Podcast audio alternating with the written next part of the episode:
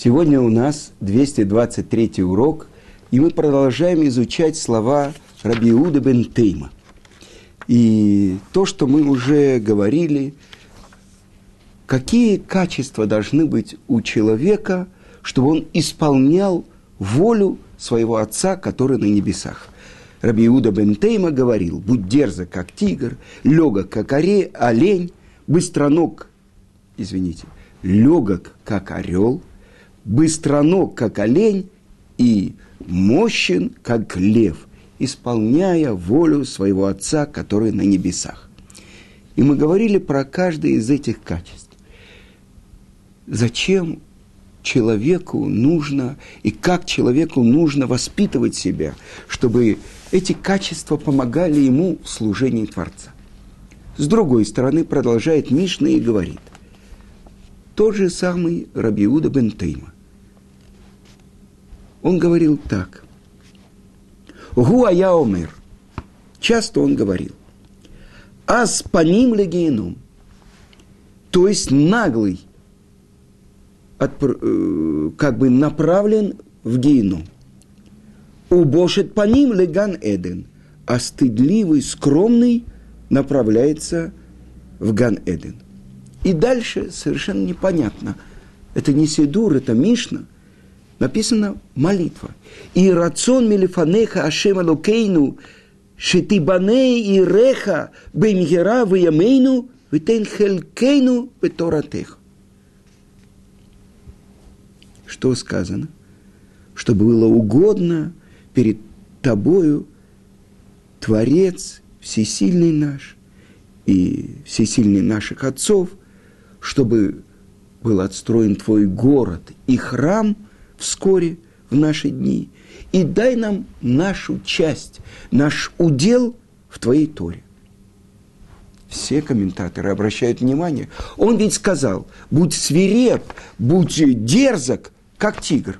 И он говорит, свирепый, то есть дерзкий, наглый, направляется в геном. Явное противоречие. И больше того, я хочу привести вам то, что написано в трактате Бейца, э, Вавилонского Талмуда. Передаются по традиции от имени Раби Мейра. Почему Тара была дарована именно сыновьям Израиля? Мы знаем Мидраш и то, что написано в Торе, то, что Творец обращался сначала к другим народам, но они не приняли Тору. А именно еврейский народ получил ее. И объясняет это Раби Мейр – потому что они наглы. Как сказано, его рука – это огонь закона для них. И сказано от имени раби Ишмаэля, именно этим людям, то есть еврейскому народу, следовало передать закон из огня, огненный закон. А продолжает Талмуд и говорит – законы этих людей – огонь. И если бы Тара не была передана еврейскому народу, никто не смог бы устоять перед ними. И Раши в этом месте Талмуда объясняет, что это значит законы этих людей – огонь.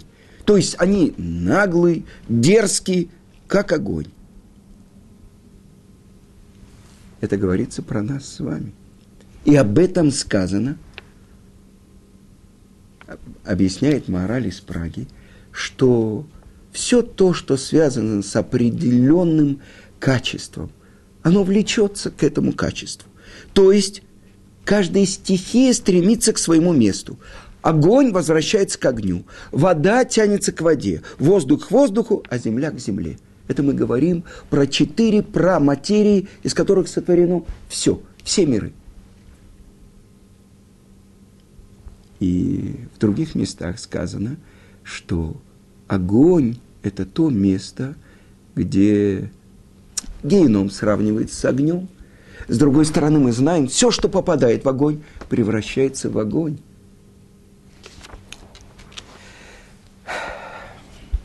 Я хочу привести вам другое место, другой Талмуд. И так сказано, это мы цитировали трактат Бейца. А в трактате Евамот сказано по-другому. Сказано, что еврейский народ Байшаним, Рахманим, Вегомлей Хасадим, то есть стыдливые, милосердные и те, кто делится своим добром. Как? В трактате Бейца сказано «Азейпаним», самые свирепые, самые дерзкие, самые наглые из народов. А здесь сказано Байшаним. Это вопрос. И то, что мы учили до этого. Мы учили дерзок и нагл, как тигр. О чем говорилось? О том, что человек так должен работать над собой. Вспомним то, что мы учили в начале, то, что говорит Тур, то, что написано в Шулханарухе – Идгаберка Ари, да, э, пробуждайся, будь дерзок, как тигр, чтобы пробудиться утром, встать и не дать своему Ецеру тебя удержать в кровати. С другой стороны сказано, стыдливый не может учиться, дерзость нужна в постижении Торы. Так как же это противоречие? Именно потому, что еврейский народ, природа его – огонь. То есть это то, что сказано в нашей Мишне, и то, что объясняет это мораль из Праги, если я не ошибаюсь. То, что сказано. О, это объясняет мораль из Праги. Что почему завершается Мишна – просьбой о построении храма и о части каждого еврея в Торе, о его части. Он объясняет так, что то, что может победить эту природную силу, которая находится в человеке, чем он обуздывает себя, это храм, и это его часть в Торе. Человек, который – постигает, открывает свою часть истории. Я видел лица людей, которые открывали хоть что-то в Торе. Когда у меня было маленькое открытие, я понял, почему именно это слово стоит в Раше в трактате Баба Меция. Этот праздник, это бриллиант. Для меня, я не знаю, несколько дней я делился со всеми своей радостью постижение, почему стоит как будто лишнее слово в Раши. Что он этим объясняет? Так вы понимаете, это имеет отношение к моей части в Торе. То, когда Тана учит, что это значит, почему не сказано э, наглый его лицо открыто к геному, а не отправляется в геном.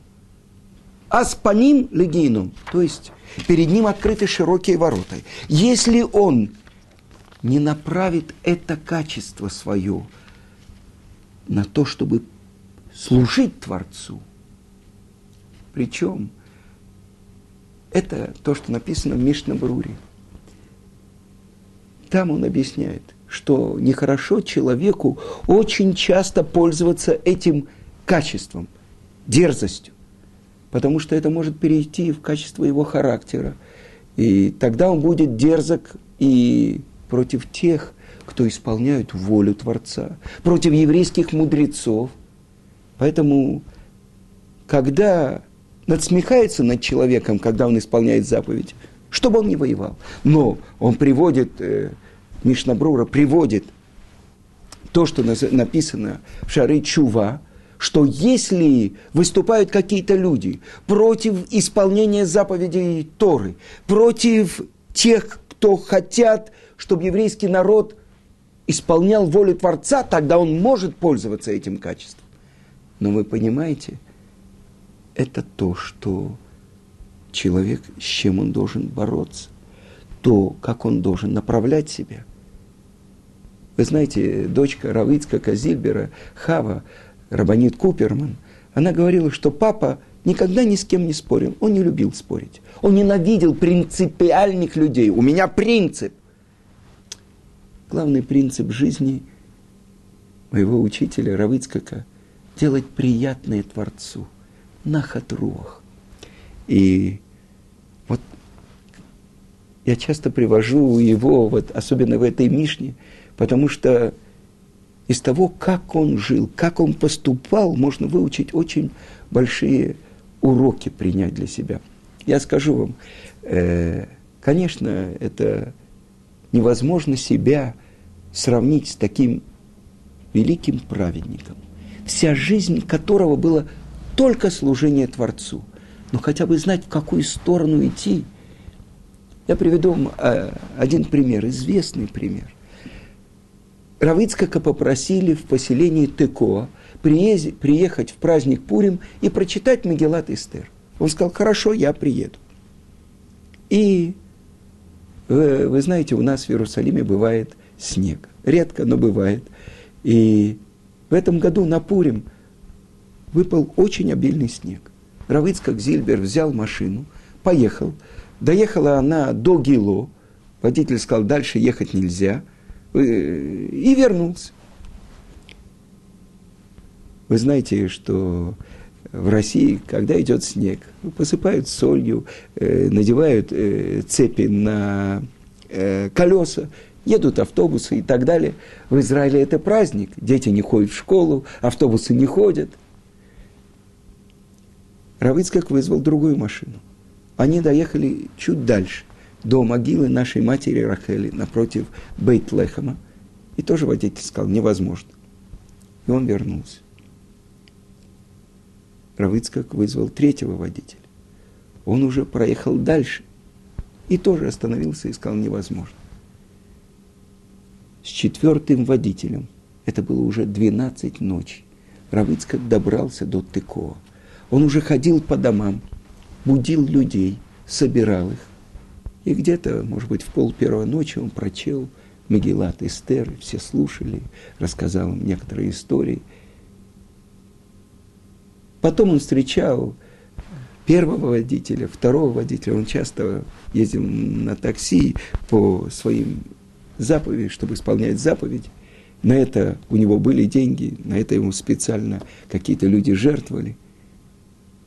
И водитель смеялся и говорил, ну ты помнишь, мы пробовали доехать, и это было невозможно. Да, да, это было невозможно, говорил ему Равицкак.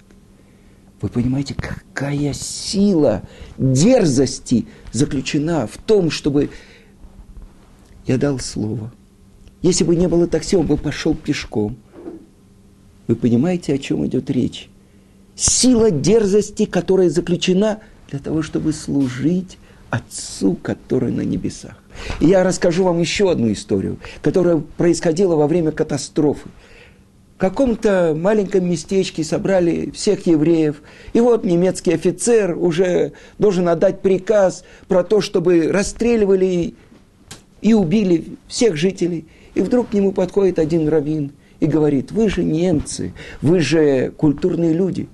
Обычно в культурных странах перед смертью каждому человеку дают возможность высказать свое последнее желание. Да, старик, мы культурные люди, мы немцы.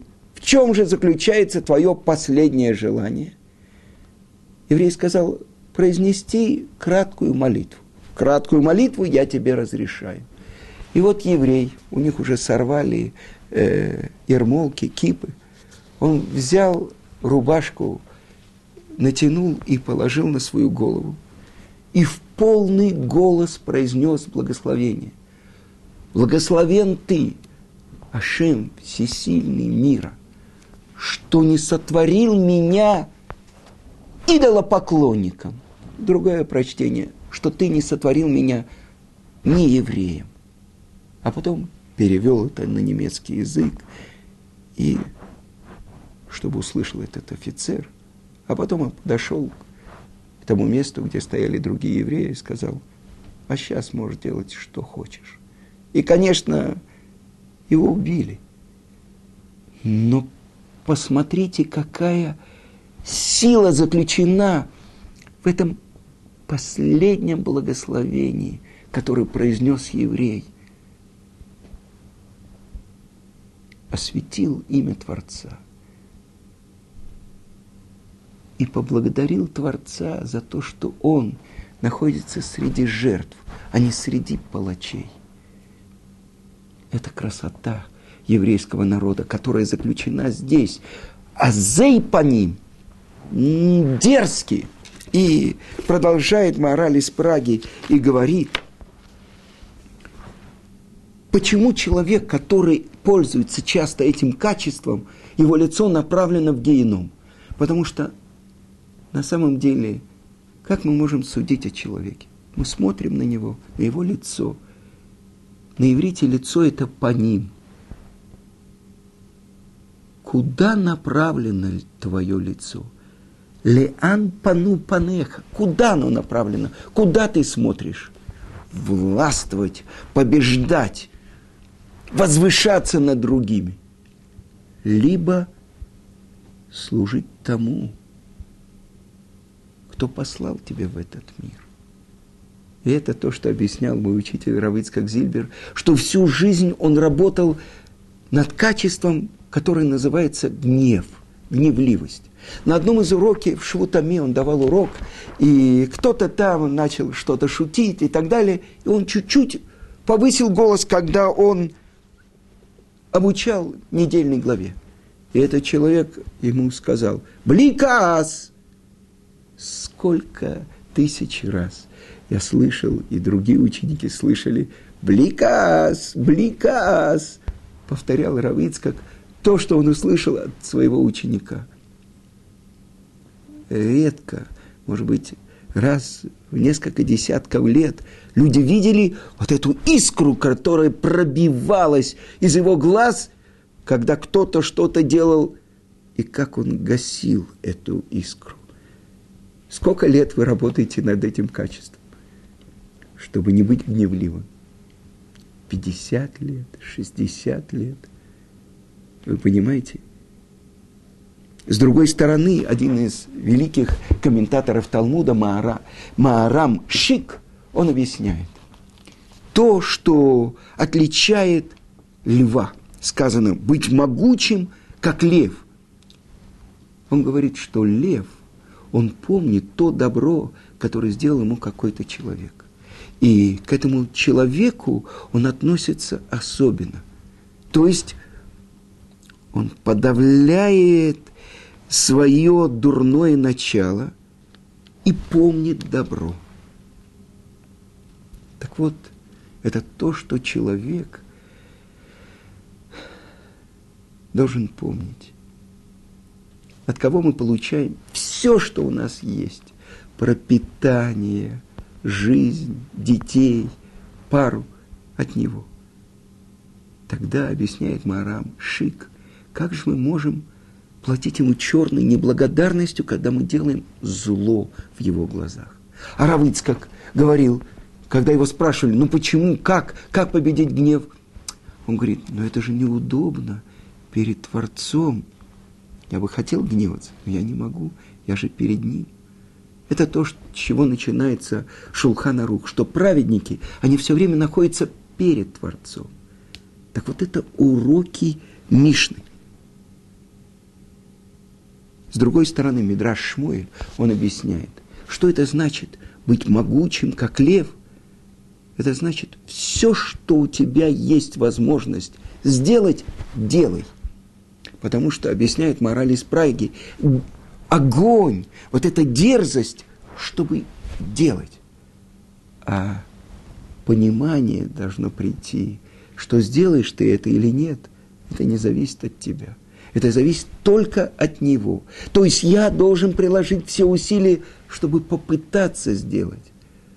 А если это реализуется, надо знать, что это только от Творца – так вот, продолжает мораль из Праги и объясняет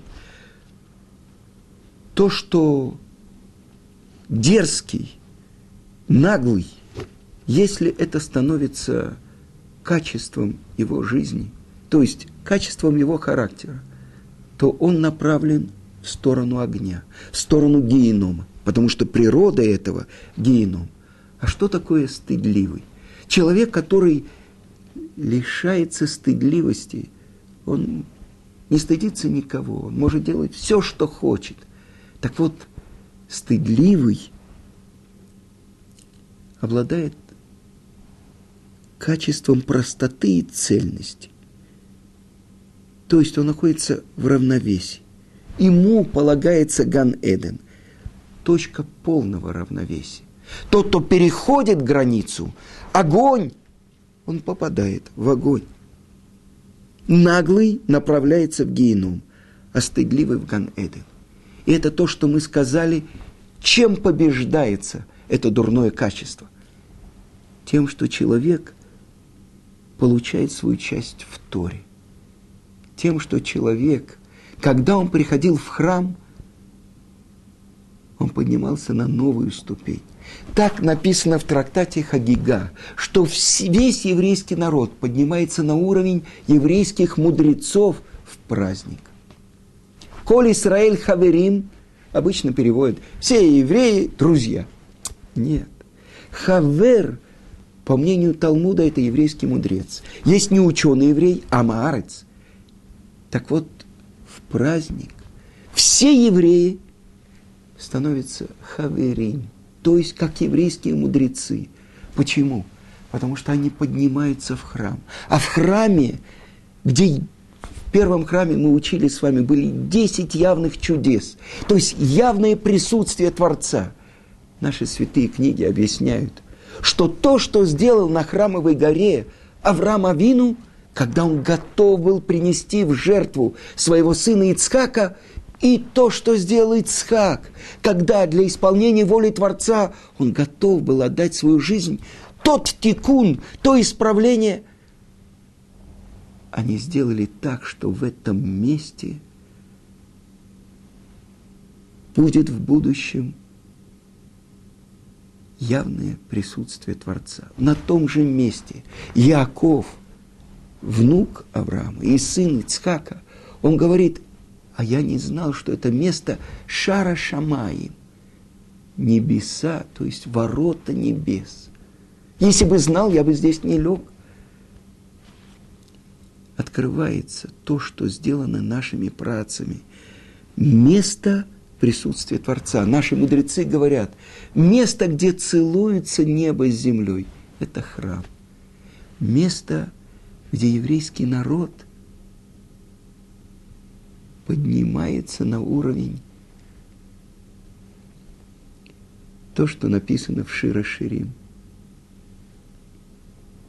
Возлюбленная моя, Шуламид.